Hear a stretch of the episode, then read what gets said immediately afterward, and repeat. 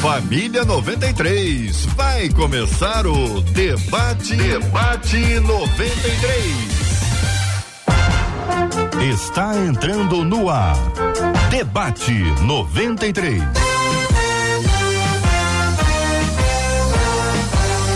Realização 93 FM. Um oferecimento Pleno News. Notícias de verdade.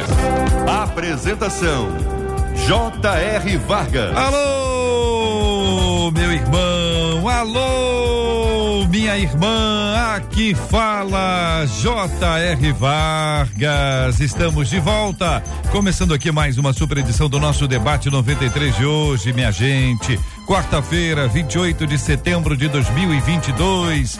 Que a bênção do Senhor repouse sobre a sua vida, sua casa, sua família, sobre todos os seus, em nome de Jesus. Muito bom dia para os queridos debatedores presentes no debate 93 de hoje. Seja bem-vindo, pastor Josué Valandro Júnior. Olá, JR, que prazer estar com você, toda essa majestosa audiência teremos um debate muito poderoso. Gente, vai, liga para todo mundo aí e convida, vai ser demais. Benção puríssima, Gisele Tafner, conosco no debate 93. Ô Gisele, tudo bem com você? Bom dia, tudo ótimo, graças a Deus. Mais uma vez é uma honra estar aqui, um prazer enorme. Pastor Josué, bom dia a todos. Pastor Gilton, muito bom estar aqui. Pastor Gilton Medeiros, como é que vai o senhor, pastor Gilton? O senhor tá bem? Tudo tranquilo? Tudo bem, graças a Deus, uma alegria grande estar mais uma vez no debate, um privilégio, uma honra. E é bom ver os amigos, pastor Josué, pastora Gisele, graças a Deus. Pastor Emerson Pinheiro também no debate 93 de hoje. Como é que vai o senhor, pastor Emerson? Bom dia, graças a Deus. Tudo bom, dia? Tudo bom? Paz, paz, meu pastor, paz, pastor Josué. É uma honra para mim estar aqui mais uma vez. Benção por isso, a Marcela Bastos no debate 93 de hoje também. Bom dia, Marcela. Bom dia, JR, nossos amados debatedores conosco, nossos ouvintes que já estão preparados. O caso, por exemplo, da Dejaí Cavalcante, lá na nossa página no Facebook, lá, Rádio 93.3 FM. Ela já chegou dizendo, ó, bom debate para todos, estou ligadinha, faço como ela, corre pro Facebook, ou então corre lá pro nosso canal no YouTube. O Agnaldo João chegou ainda durante a espera e anunciou, já já mais um debate abençoado. E aqui quem tá falando é o Agnaldo. Como o Agnaldo corre no YouTube 93 FM Gospel, porque o debate de hoje certamente vai ser uma benção na sua vida. O WhatsApp é aberto 21 96803 8319 21 96803 8319. Muito bem. A gente vai estar conversando já já sobre a questão do tema aqui, que é o nosso tema de hoje. Vamos falar um pouco sobre a idolatria. Ah, existem muitas questões que envolvem esse assunto que vai para além de qualquer obra de arte ou qualquer obra feita de barro ou qualquer obra que é colocada e diante de quem alguém se ajoelha, é o que o nosso ouvinte diz sobre as questões que envolvem o coração, o coração, famoso coração, que a Bíblia diz que é enganoso e terrivelmente corrupto. Vamos falar sobre esse assunto já já aqui no nosso debate 93 de hoje, mas é preciso tratar também inicialmente sobre a vida, o ministério, sobre a obra, os ecos do irmão André que se espalham planeta fora. Com certeza, muita gente que foi até o Instagram ontem, Facebook, foi para a internet ontem, ouviu falar sobre o irmão André. E talvez ah, não tenha tido uma experiência com ele, não tenha tido nenhuma história com ele. E como nós estamos aqui com os quatro debatedores presentes aqui na nossa, no nosso estúdio da 93 FM, eu quero abrir para vocês.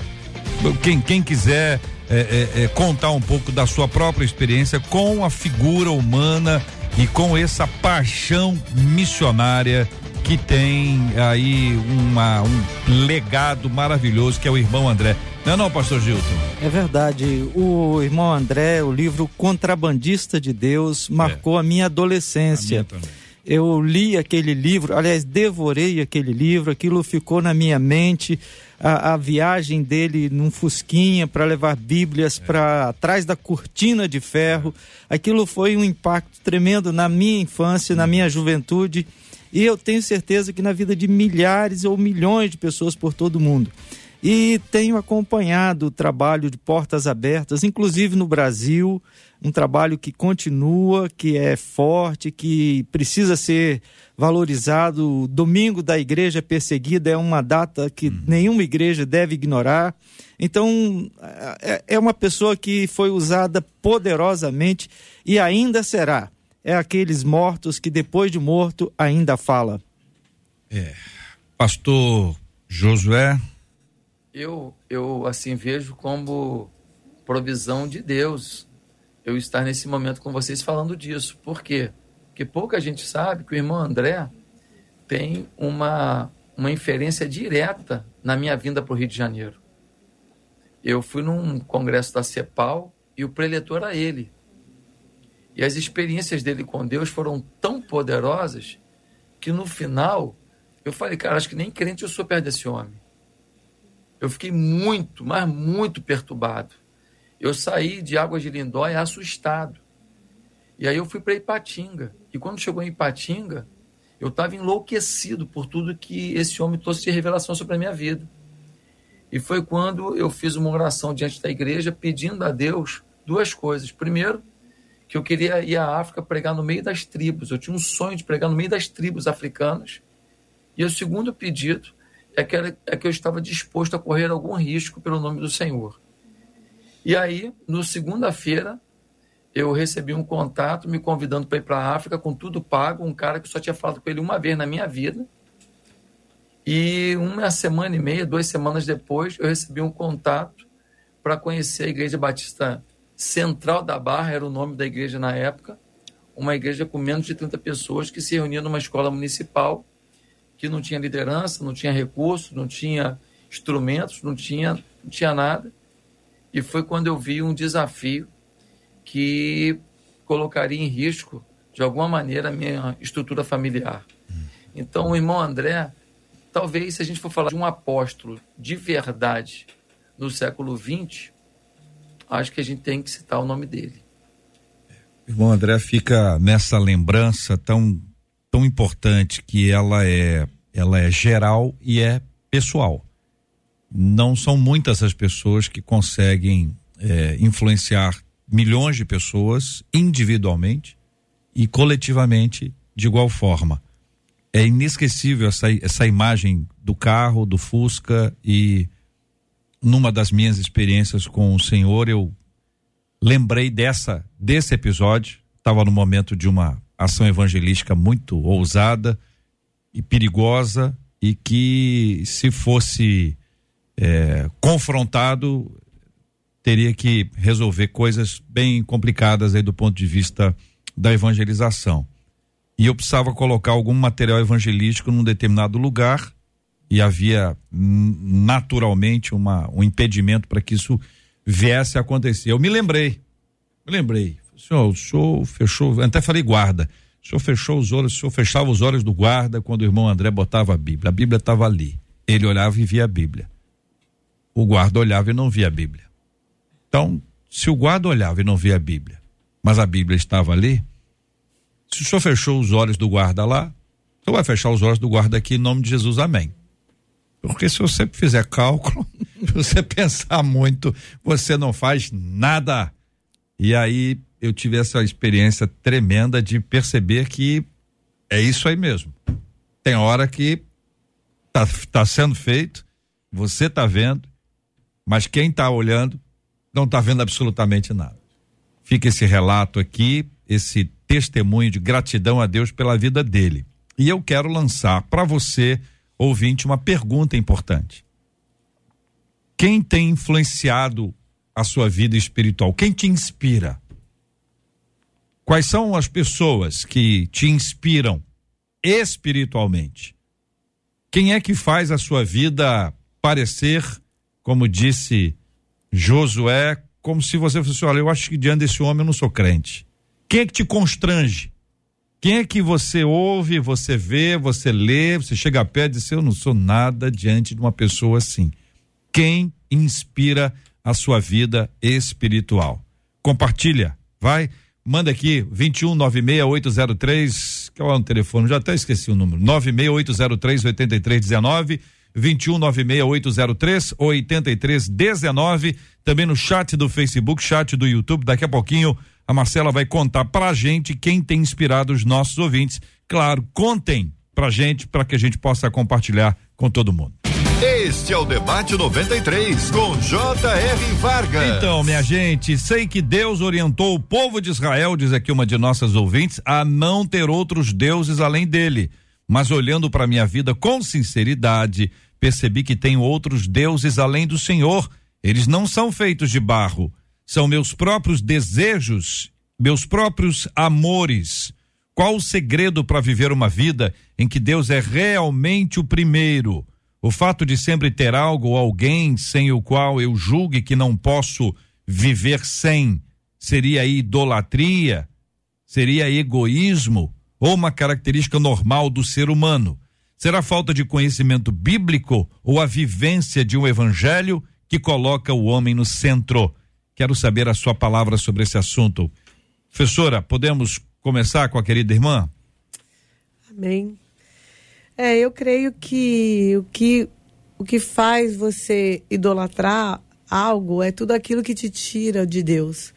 Tudo que rouba os seus olhos, a sua atenção, porque nós colocamos na nossa mente, né, religiosa, ao decorrer da, do, da vida cristã, que idolatria é uma, uma estátua, né, são as imagens, e na verdade não é. É tudo aquilo que te rouba de Deus. Pode ser um filho, pode ser um marido, pode ser um pastor, pode ser uma, uma celebridade. Sim.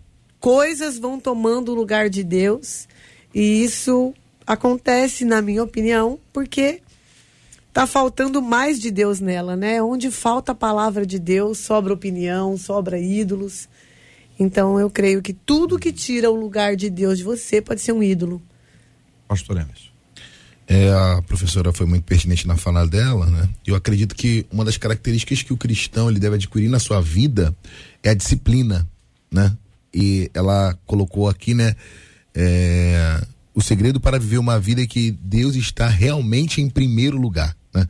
E o que que faz a gente ter coisas em primeiro lugar na nossa vida? A disciplina, a nossa prioridade, né? Eu acho que estabelecer prioridade vai fazer com que ela consiga tirar esses ídolos do coração dela, da mente dela, dos sentimentos dela e ver uma, uma vida disciplinar, uma vida de disciplina em Deus, buscando a Deus, como diz a palavra, né? Lá em Mateus capítulo 6, versículo 33, né? Fala sobre isso, né? Buscando em primeiro lugar o reino de Deus e a sua justiça e todas essas coisas vos serão acrescentadas. Eu acho que a disciplina é um fato importante para que ela possa, possa conseguir se movimentar dentro desses sentimentos dela. Pastor Gilton é dentro dessa mesma linha, nessa mesma perspectiva, é curioso ver que Paulo, quando escreve a carta aos Efésios, capítulo 5, verso 5, e lá os Colossenses 3, 5, ele cita duas, duas vezes a mesma ideia. A avareza é idolatria. Quer dizer, o apego exagerado a determinadas coisas, no caso a avareza geralmente associada à riqueza, né? Sim. Então, aquela ganância, aquela vontade, aquela o desejo sem medida por, por posse, por controle, por ser, ter domínio de algo, é, Paulo diz, é idolatria. Então, realmente a linha de pensamento, de raciocínio é essa, aquilo que ocupa o nosso coração, aquilo que domina a nossa mente, aquilo que nos controla, é o nosso Deus. Se é o nosso Deus e se não é o Senhor Deus, é um sentimento, é uma atitude idolátrica ou é idolatria. Pastor Josué. Eu acho que a idolatria ela se dá por duas perspectivas. A primeira perspectiva é de eu manipular a divindade para que ela esteja a meu serviço aonde eu quero. Então, quando uma pessoa coloca a divindade numa pedra, coloca numa, num objeto, coloca numa estatueta. Então eu pego aquela divindade e eu carrego comigo. Eu boto no carro, eu boto em cima do computador, aonde eu faço aplicação na bolsa de valores. Ou seja, eu pego o sagrado e eu coloco sobre o meu domínio. De alguma maneira, isso é uma humanização, aonde eu determino para onde eu levo a divindade.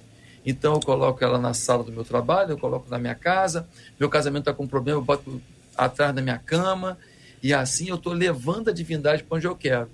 Isto é uma concepção que já vem dos antigos, aonde eles de alguma maneira queriam determinar aonde, quando, a hora, o jeito que a divindade ia se manifestar.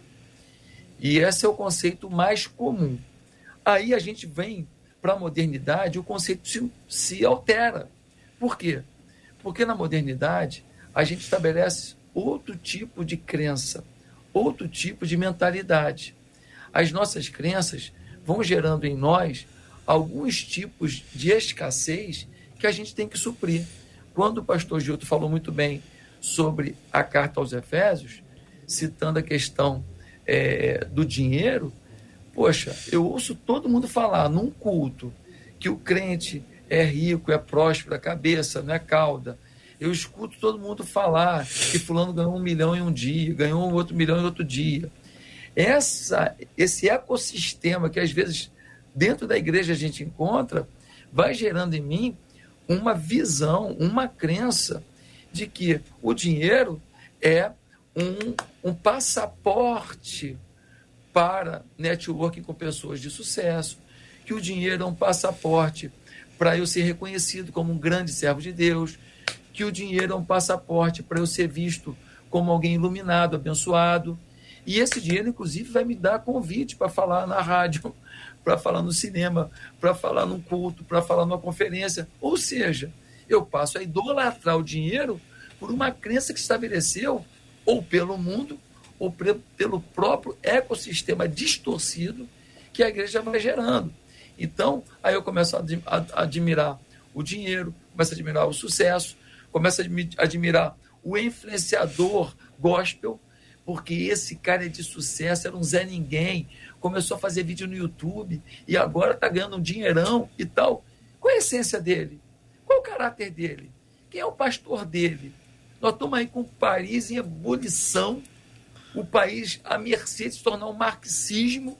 Qual o posicionamento dele? Ah, ele está calado, ele não fala nada para não perder seguidor. Você está idolatrando um frouxo, você está idolatrando um, um traidor então, é um conceito muito sério que hoje a Rádio 93 traz para a gente. E eu espero ter colaborado já um pouquinho. Tudo bem, são 11 horas e 19 minutos. Ah, eu pergunto a vocês o seguinte: vou trazer aqui de volta o Mateus 6, 33, que tem um, um final ali que de vez em quando a gente dá uma esquecida dele, né? Ah, buscai, pois, em primeiro lugar o seu reino que a gente já basicamente entende, já foi dito. Agora, e, o, e sua justiça? O que, que significa essa segunda etapa? Porque parece que são duas coisas, tem uma conjunção ah, aditiva que vai unindo essas, essas duas pontinhas. Buscar, pois, em primeiro lugar, o seu reino e a sua justiça. O que significa sua justiça? JR, nós temos dentro desse conceito a ideia primeira da justificação, aquela que Deus opera em nós por meio de Cristo.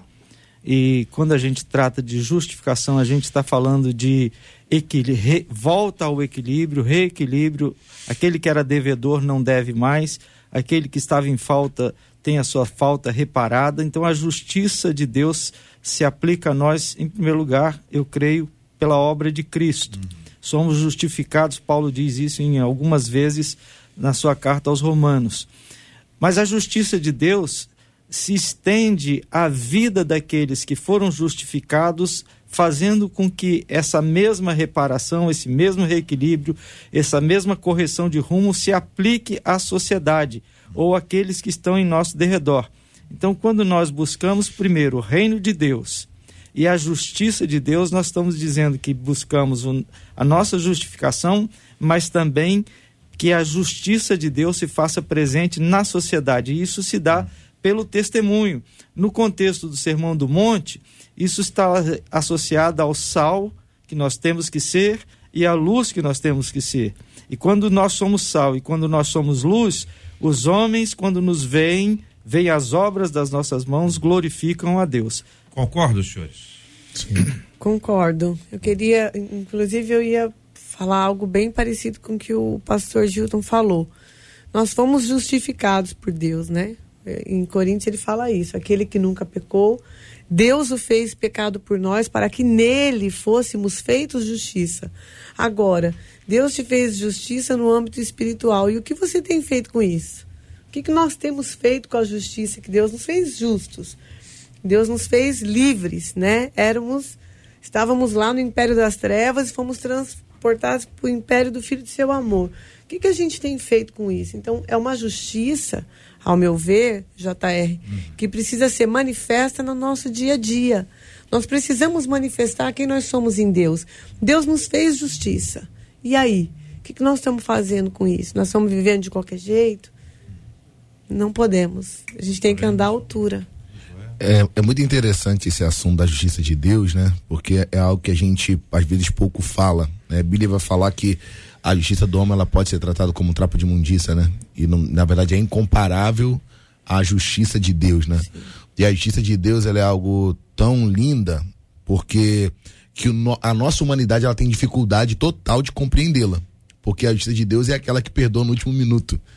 Né? E pra gente é aquela que aponta que aquela a gente julga alguém, aquela pessoa deveria morrer, ir pro inferno, não deve, e a justiça de Deus, ela olha de uma ótica totalmente diferente, né? Paulo, quando orienta a igreja de Coríntios, ele fala que nós não deveríamos, deveríamos olhar com nossos olhos carnais, né? Nós deveríamos olhar com os olhos espirituais, com os olhos de Deus. Eu acho que buscar o reino de Deus e a sua justiça é de fato a gente tirar a nossa vertente do nosso olhar humano, crítico e apontador e julgador e olhar de fato com aquilo que Jesus fez na cruz, no Calvário por nós, né? Que é o que é, 2 Coríntios 5, 21 diz, né? Aquele que não tinha pecado, Deus o fez pecado por nós, para que nele, né, em, em Cristo, nós fôssemos feitos a justiça de Deus. Amém. Hum. Josué. É, foi tanta coisa boa que já foi falada, fica até difícil. Mas eu quero acrescentar um detalhezinho apenas. É que a justiça de Deus, ela é banhada de amor. É. A justiça de Deus não é a nossa justiça, que muitas vezes é embebida da nossa raiva, da nossa dor, do nosso sentimento de perda, do nosso sentimento de vingança. A justiça de Deus é uma verdade cirúrgica que tem anestesia do amor. Porque se não for anestesia do amor, amigo, a verdade dói demais. A verdade tem que ser dita. A verdade é necessária.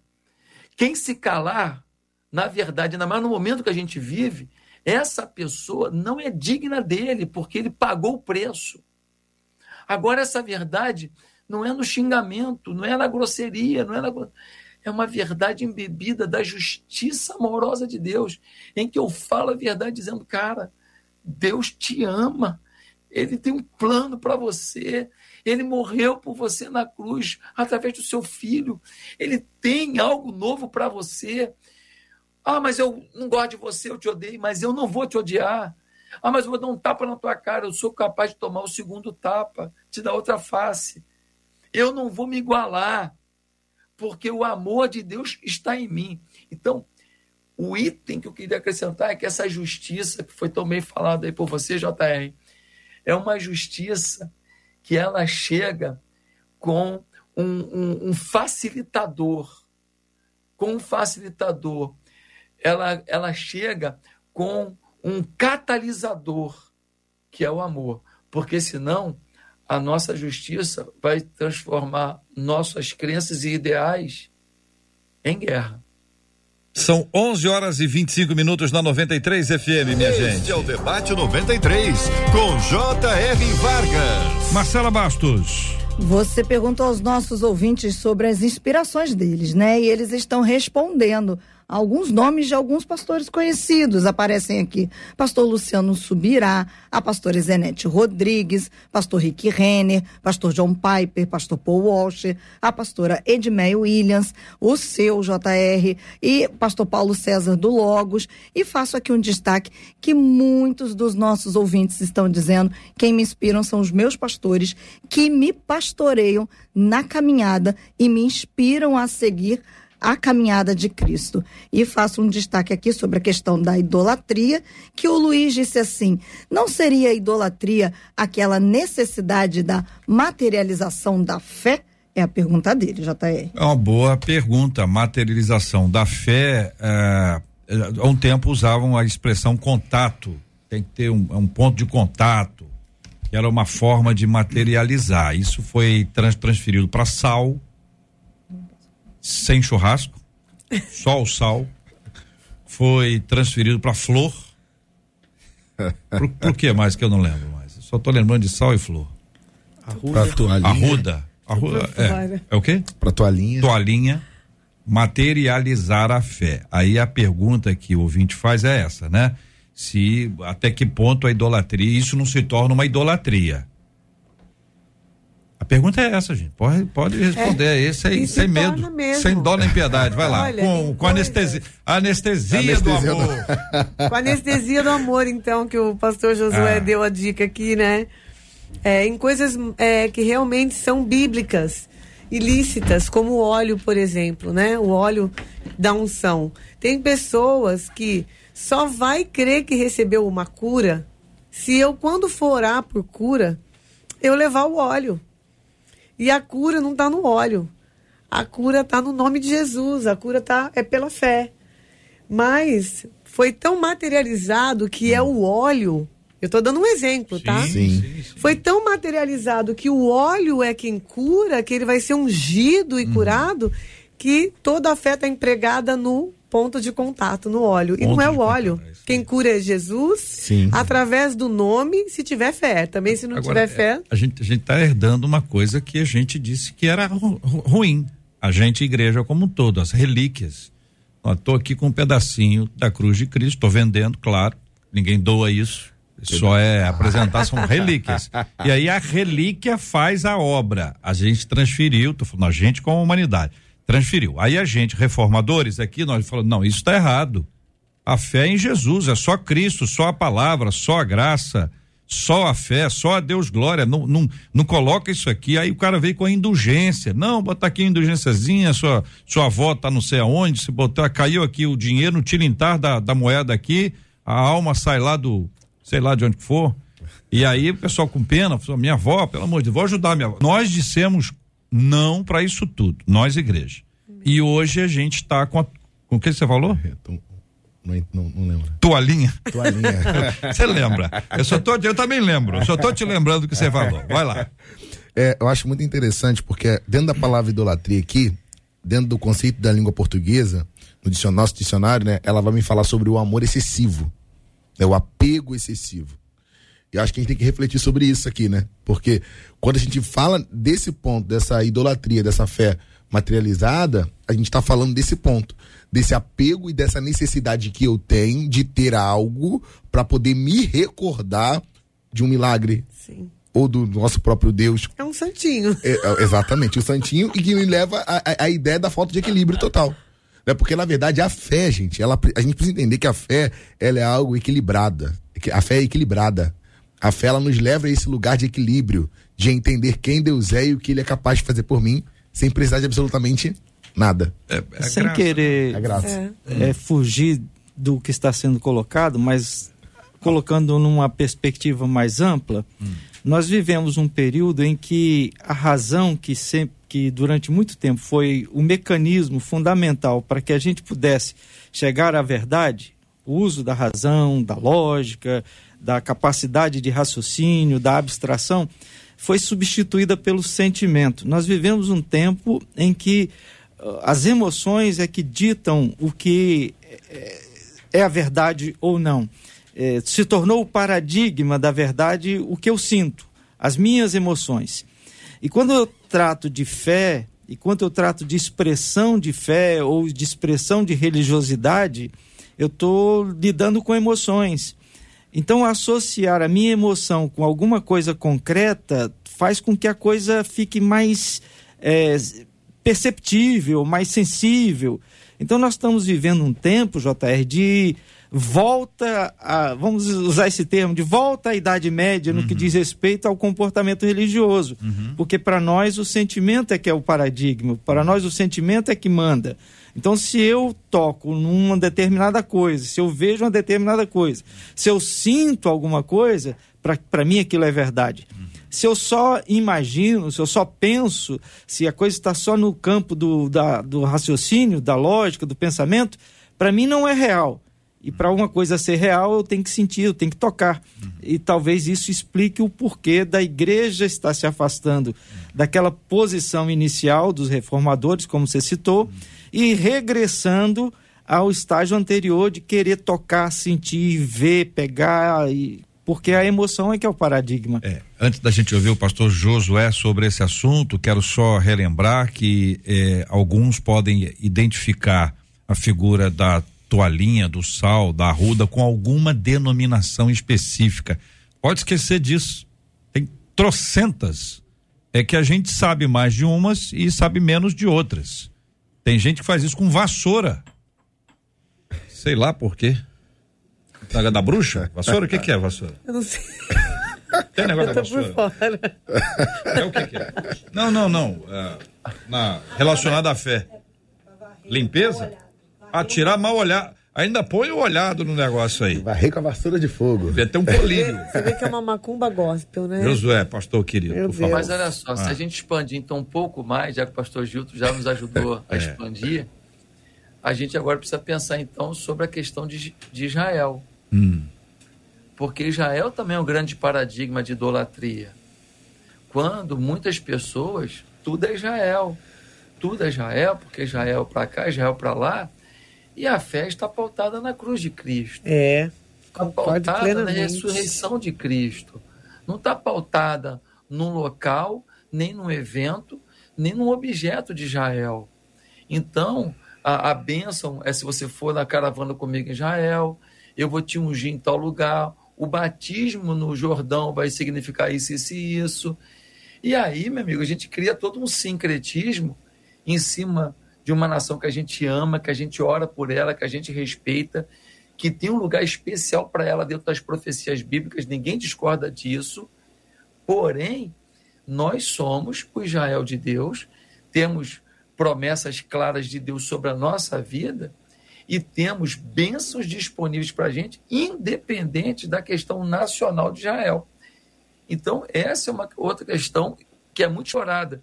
E ainda vou expandir de novo. E o que é hoje a ceia do Senhor para muita gente? O que é a ceia do Senhor? Por que, que no culto de ceia tem mais gente? Por que, que o cara fica no online na semana, o mês inteiro? No culto de ceia, o miserável está lá, ó, ó presente. Santa ceia, né? Porque o pão vai trazer para ele o, o poder do, do espinafre do Popeye? Por quê? Porque o cálice vai trazer para ele um, um, uma unção de sanção? Qual é a questão? Por que no culto de ceia vai notar mais?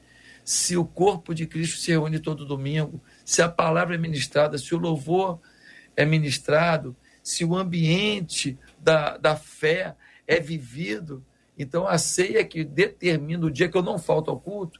Então, muitas pessoas, e eu sou um fã do dia de ceia.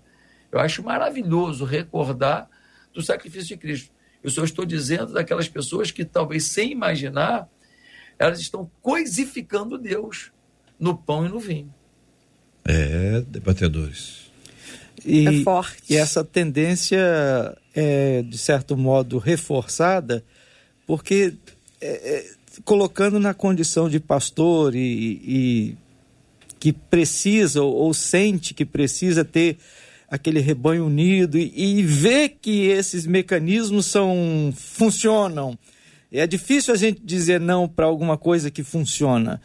Alguma dizer assim, não, eu não vou recorrer a esse expediente. É, é uma luta que eu acho que o pastor tem que ter consigo mesmo uhum. para ser íntegro no, no que diz respeito a ser fiel ao que ele crê e não ao que ele está vendo que funciona, que traz gente para o culto, que enche a igreja. Uhum. É, é, um desafio, realmente. Olha, um ouvinte nosso está nos informando que vassoura é para varrer o demônio que pode estar na casa. É o que diz a nossa querida ouvinte, que eu agradeço. Caraca. Porque eu preciso desses especialistas aí, ou de pessoas que estão analisando, acompanhando, porque afinal de contas tem muita coisa doida. Agora, a gente está tá passando também por um tempo onde Instagram, TikTok, Facebook, YouTube, Twitter, Twitch.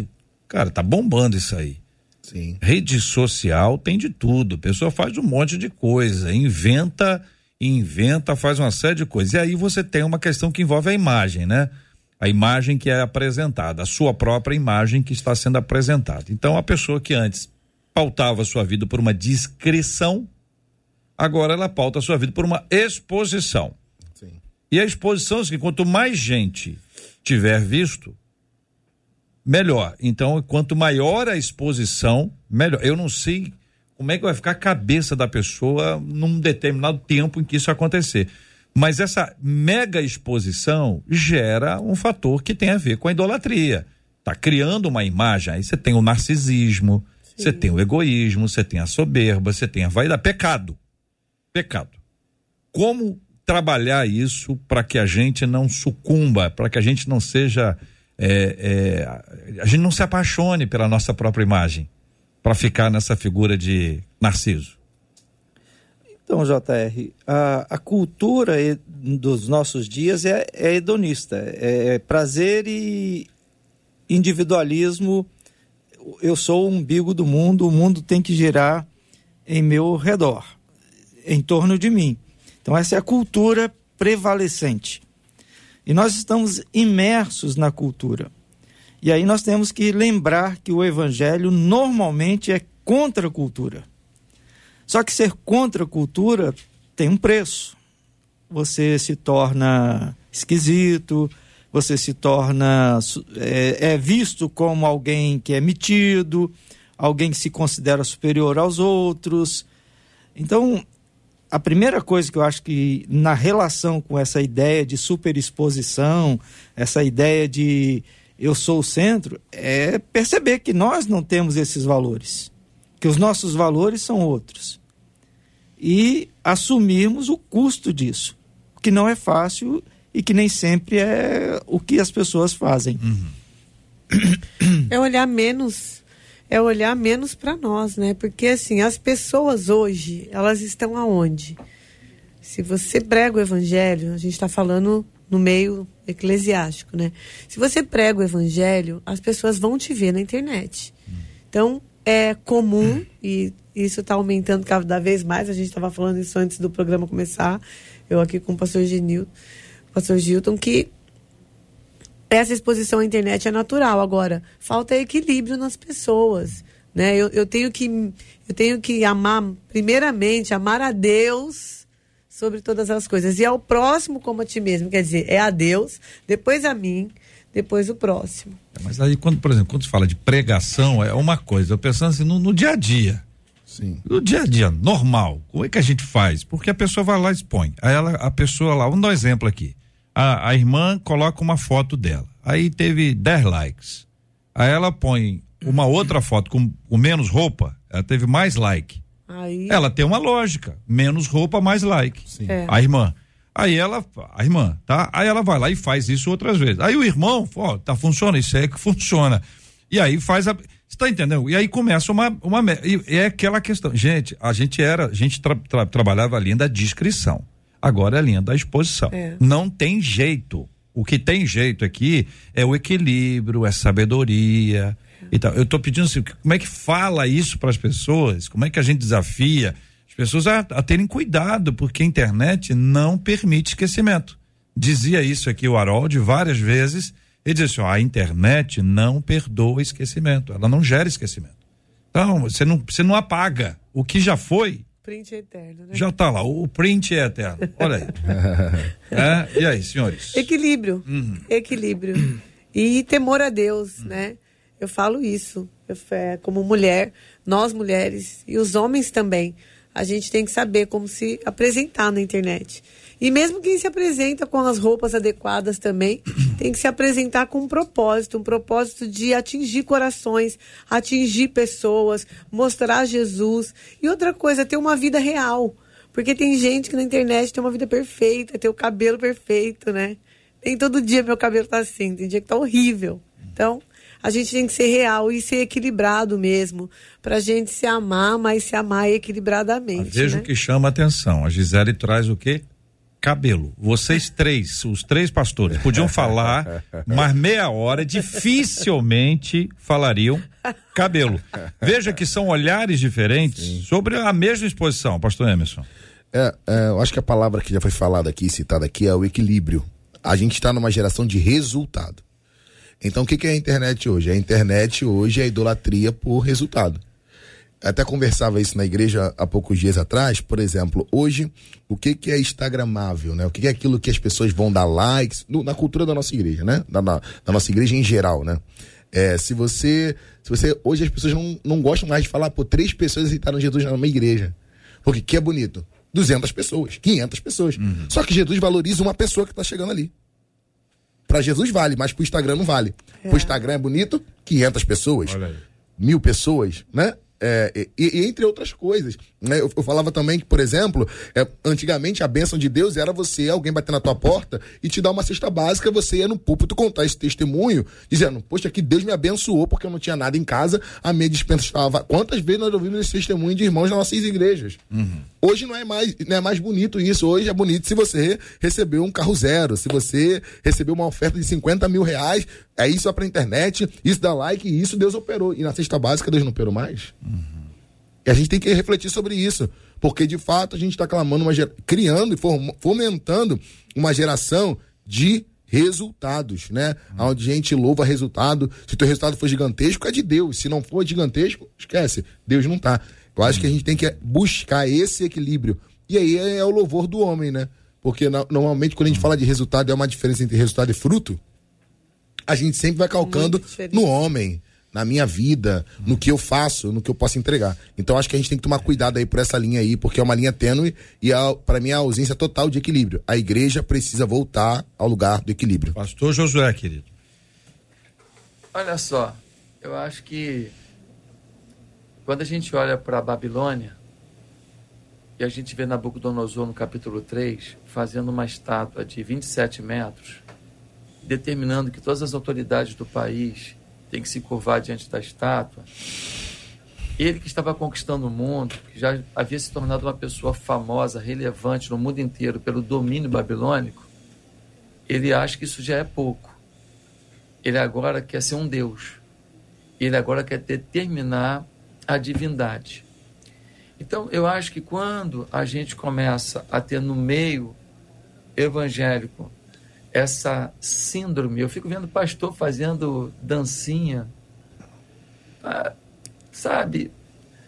É, fazendo reboladinha para poder atrair. Eu fico olhando e falo, cara, eu respeito, mas assim, eu começo a ver que pelo like, pelo seguidor, tá valendo qualquer coisa. Acho que brincar na internet tal, interagir, mostrar o seu lado pessoal, tudo bem. Mas tem coisa que fica ridícula tem coisa que fica fora da construção que eu quero ter como um pregador ou como um cantor, etc. E aí, quando a gente começa a olhar para essa para essa essa neura por ter seguidor e por ter influência, eu vejo duas coisas. Primeiro, a vaidade e segundo, a preguiça. Como assim? Vaidade porque tem muita gente que quer ser unanimidade no meio gospel ou em qualquer outro meio. Unanimidade. Quer ser famoso, quer tirar foto e tal. E, as, e, esse, e a pessoa começa a achar que ela é alguma coisa. Porque tem gente tirando foto com ela. Eu fico vendo gente, sinceridade, vazia, sem graça, sem, sem conteúdo. Nossa, é convidado para falar em tanto lugar. Falo, caramba, meu irmão, misericórdia deve estar atraindo gente, deve estar lotando, mas assim, fraca, fraca. Sim, conteúdo zero, pequeno, jargões repetidos, conteúdo assim, limitado, fala besteira teológica o tempo inteiro. E é convidado, por quê? Porque tem muito seguidor. Então essa pessoa é a vaidade dela aflorando, por quê? Porque estão construindo sobre ela uma visão sobre ela mesma que ela não é. Mas tem um segundo lugar, pô, é preguiça. Irmão, trabalhar dá trabalho. trabalhar dá trabalho. Trabalhar faz suar. Vem pastorear, irmão. Vem para o gabinete. Cheguei em casa ontem, 11 horas da noite. Vem para racha. Vem para a luta. Tem um monte de gente que só quer o quê?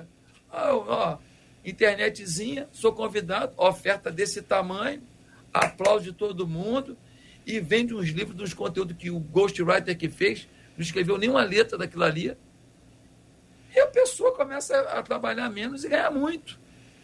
E vai você dar uma oferta interessante que a pessoa ainda fica chateada com a igreja.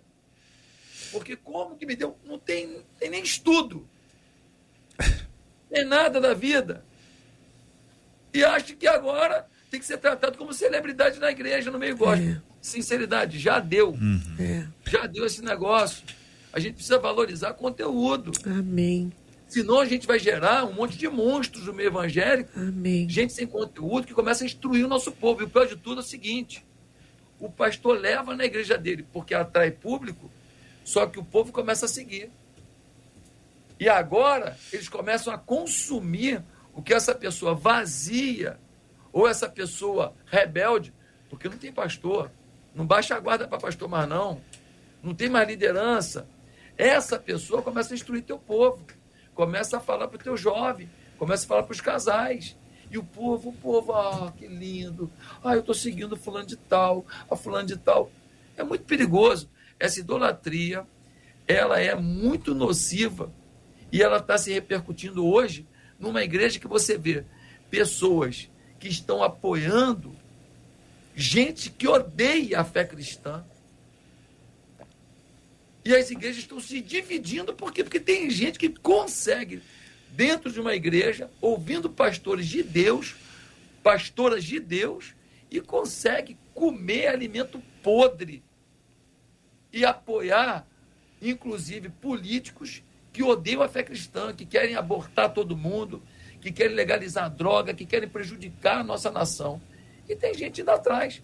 Então, gente, é muito sério. Agradeço muito a 93 e esses debatedores por, esse, por essa reflexão tão positiva hoje.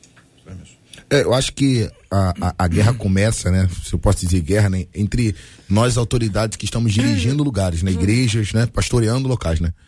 Porque eu acho que esse espaço cabe a nós, pastores, que estamos na linha de frente, limitar. Eu acho que a fala do pastor Josué foi é, muito pertinente nessa geração que está levando para o púlpito gente que eu brinco, né? É, é, é, gente que nunca teve uma convivência no dia a dia, nunca foi numa consagração, nunca nunca atendeu um gabinete, nunca sabe o que, que é alguém te ligar de madrugada para você poder atender uma família, para você correr atrás, levar alguém para um hospital, que é o trabalho de um pastor. Né? Como ele falou bem aqui, ser pastor é trabalho, né? Uhum. É, é muito além do, de um Instagram. E eu acho que nós, pastores, nós deveríamos pensar e discutir mais sobre essa pauta, esse assunto de quem nós estamos colocando em nossos altares, né? No lugar que Deus colocou para a gente poder zelar, cuidar e ensinar o povo, né? Eu brinco é. na, com uma linguagem um pouco metafórica lá na igreja, né? Que há uma diferença entre o McDonald's e o arroz e feijão. O McDonald's, 80% das pessoas gostam, vão lá, come, come a batata frita, mas não é o que te traz nutriente, não é o que te traz vida, né? Normalmente ela estraga a tua vida. Se você manter, manter se comendo, você vai ter a tua vida ali estragada. Agora, o arroz com feijão, meu filho, né? O senhor tá Aquela... com fome, pastor? É, não tô, não. Eu tá com fome. o arroz Toda com feijão vez que ali... o debatedor começa a falar de comida, eu sei que ele tá pensando no almoço dele. É o que sustenta a nossa vida, né? O que sustenta, nos dá sustento ali dia a dia, né? Queridos e amados debatedores, preciso anunciar que temos um horário eleitoral. Acaba hoje? Amanhã. Acaba amanhã, ainda tem hoje e amanhã. Adoro horário eleitoral. Com arroz, feijão, batata frita, cebola. Sensacional. O que a gente está tá vendo, infelizmente, é que esta é a realidade que nós estamos e precisamos Real. enfrentar. Primeiro, para a gente mesmo. Então, se você é do tipo que consome, você não sabe de onde a pessoa veio nem para onde a pessoa vai. Tomara que ela vai Tomara que ela tenha vindo de um mau lugar e vai para um outro ótimo. Mas tem gente que sobe e desce a gente música. Tô há 200 anos em rádio. Então, quando, de vez em quando aparece um meteoro da paixão, pá, explodiu. Do jeito que explodiu, implodiu, acabou, sumiu. Ninguém Verdade. sabe mais nada. Uhum. Existem, existem é, é, pessoas que têm essa habilidade e neste mundo de internet existem especialistas, pessoas extraordinárias que aprenderam a lidar com este meio. Perfeito, parabéns. A gente só não pode esquecer que o nosso foco é conteúdo. É. Jesus trouxe isso pra gente de forma clara. É curioso que no lugar de orar no canto da praça, ele falou assim: não, entra no teu quarto. O canto da praça é imagem. O quarto é intimidade. Intimidade. Da mesma forma, Jesus deu a possibilidade de alcançar o coração de Paulo e Paulo fez um monte de viagem, foi ter contato com as pessoas, mas ele quando não tinha contato ou ainda que ele tivesse, ele mandava carta, era o que tinha certamente usaria Instagram, Instagram Facebook, YouTube, enfim, usaria os meios que estão aí, TikTok, usaria os meios que estão aqui, mas é essa a diferença. É como usa, né? Como usa. E a gente sabe que sempre haverá joio e trigo até o último dia Verdade. em que o agricultor vai separar. Quem separa trigo e joio é o agricultor. E ele sabe tudo. Este é o Debate 93, com J.R. Vargas. Marcela Bastos e a voz dos nossos queridos ouvintes. Encerro com três falas deles. Um deles diz assim: Eu acho que todos nós, em algum momento, acabamos sendo idólatras. Um outro disse assim trouxe, um pouquinho antes de vocês trazerem a discussão, ele trouxe. Mas vem cá, gente, retoricamente. Hum. E uma igreja, só porque uma determinada pessoa vai pregar, não seria uma idolatria?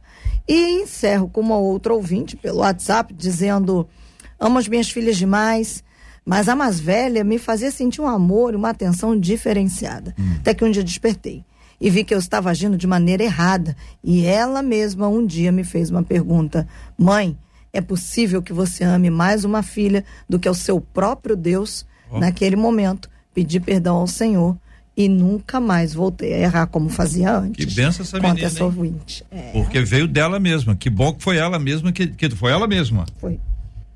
11 horas e 52 minutos. Deixa eu agradecer aqui os nossos queridos e amados debatedores presentes hoje aqui à mesa do debate 93. Pastor Josué Valandro Júnior da Igreja Batista Atitude. Muito obrigado, meu irmão. Forte abraço.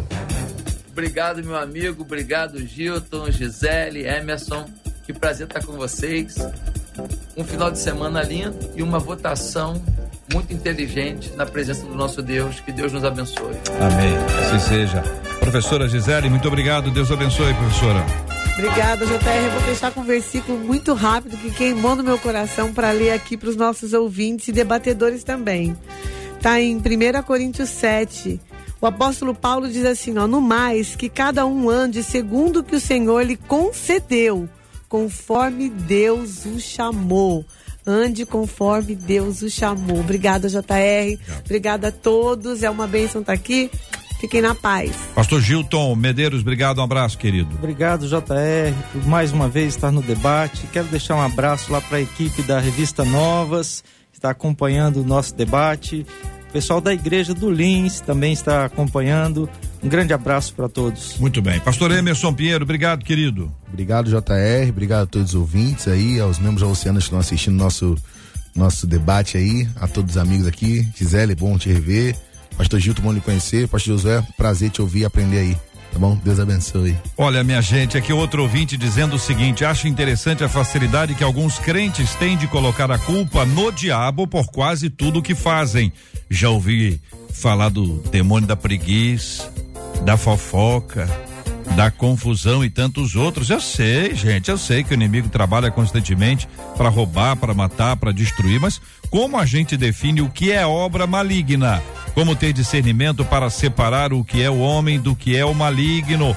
Por que é tão difícil assumir a culpa pelos nossos próprios erros? Vamos tratar sobre esse assunto, segundo a graça de Deus, amanhã, a partir das 11 horas, aqui no Debate 93. Olha, nós estamos aderindo e abraçando como rádio a convocação para jejum que começa nesta, nesta noite, à meia-noite de hoje, zero hora de hoje, zero hora de hoje até meio-dia de quinta-feira. Então, zero hora de hoje, vai dar onze e meia, onze e cinco, meia-noite, deu meia-noite, pum, zero hora. Começou o jejum até meio-dia de quinta-feira e o nosso objetivo é orar pelo Brasil. Estamos pensando nas eleições, nesse tempo tão complexo, difícil que está aí, polarizado, precisando de muito esclarecimento e a gente sabe que Deus pode trazer.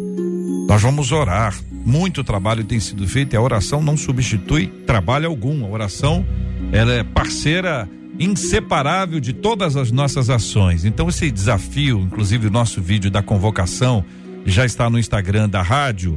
Aí você pode ir lá observar, compartilhar, mandar, enfim, para que você participe dessa ação também. Eu quero pedir que você convide outras pessoas da sua igreja, da sua comunidade, seus amigos, familiares. Gente, vamos orar, jejum e oração. Jejum e oração. É importante nós estarmos preparados espiritualmente para tudo que está acontecendo. Veja, é jejum e oração. Eu quero chamar você para estar com a gente nesse grande desafio, segundo a bondade maravilhosa do nosso Deus e Pai. Vamos orar juntos aqui, nessa correria nossa do dia a dia, nós precisamos separar o nosso tempo para orar. E o pastor Gilton está aqui no nosso estúdio, vai orar, vamos pedir a bênção de Deus e a graça dele sobre esse assunto, orando também pela cura dos enfermos e consola os corações enlutados em nome de Jesus. Ó oh Deus, nós te agradecemos por tua graça, tua misericórdia. Nós te louvamos pelo teu amor, porque o Senhor é o nosso Deus. E agora colocamos todos estes assuntos tocados aqui, mencionados aqui em tuas santas e benditas mãos. Que o Senhor possa operar, que o Senhor possa fazer a tua obra conforme o teu propósito Lembramos do nosso país que no domingo haverá de tomar uma decisão eleitoral extremamente importante. Que o Senhor nos dê sabedoria, dê sabedoria ao teu povo e que façamos a tua vontade. Oramos em nome de Jesus. Amém. Que Deus te abençoe. Você acabou de ouvir Debate 93.